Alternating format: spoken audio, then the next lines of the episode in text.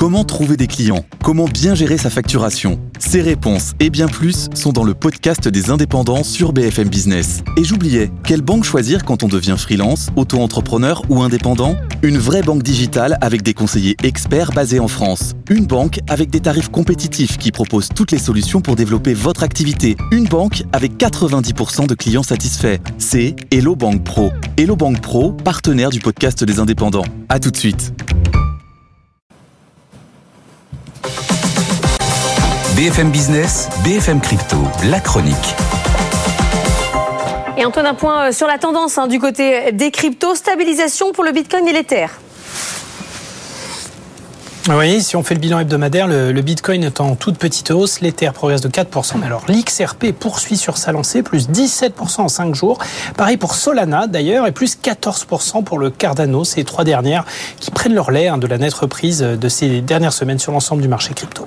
Alors justement, focus sur Block. Block s'est créé euh, par Jacques Dorsey. Jacques Dorsey, c'est le fondateur de Twitter. Alors là, qu'est-ce qui se passe? Il revient dans la hmm. course.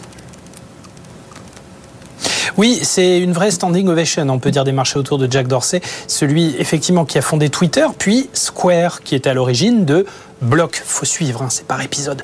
Euh, mais euh, il s'agit d'une boîte qui développe des technologies de paiement, qui est très très grosse. Il s'était mis en retrait volontairement pour laisser l'entreprise voler un peu de ses propres ailes il y a deux ans avec un nouveau PDG. Mais alors décidément, c'est à croire que l'entreprise ne pouvait pas fonctionner correctement sans lui. Dégringolade des performances financières, des routes boursières.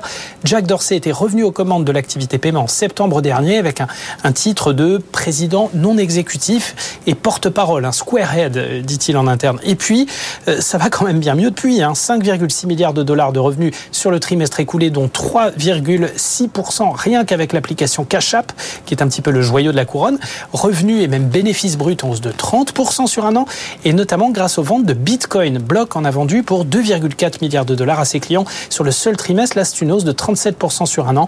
Illustration, certes, du mieux qu'on a en matière de tendance euh, sur le marché crypto depuis cet été, mais aussi de l'influence et du génie de, Jack Dorsey sur sa compagnie qui, décidément, a du mal à Merci Antoine. Point complet sur les marchés après le journal de 7 h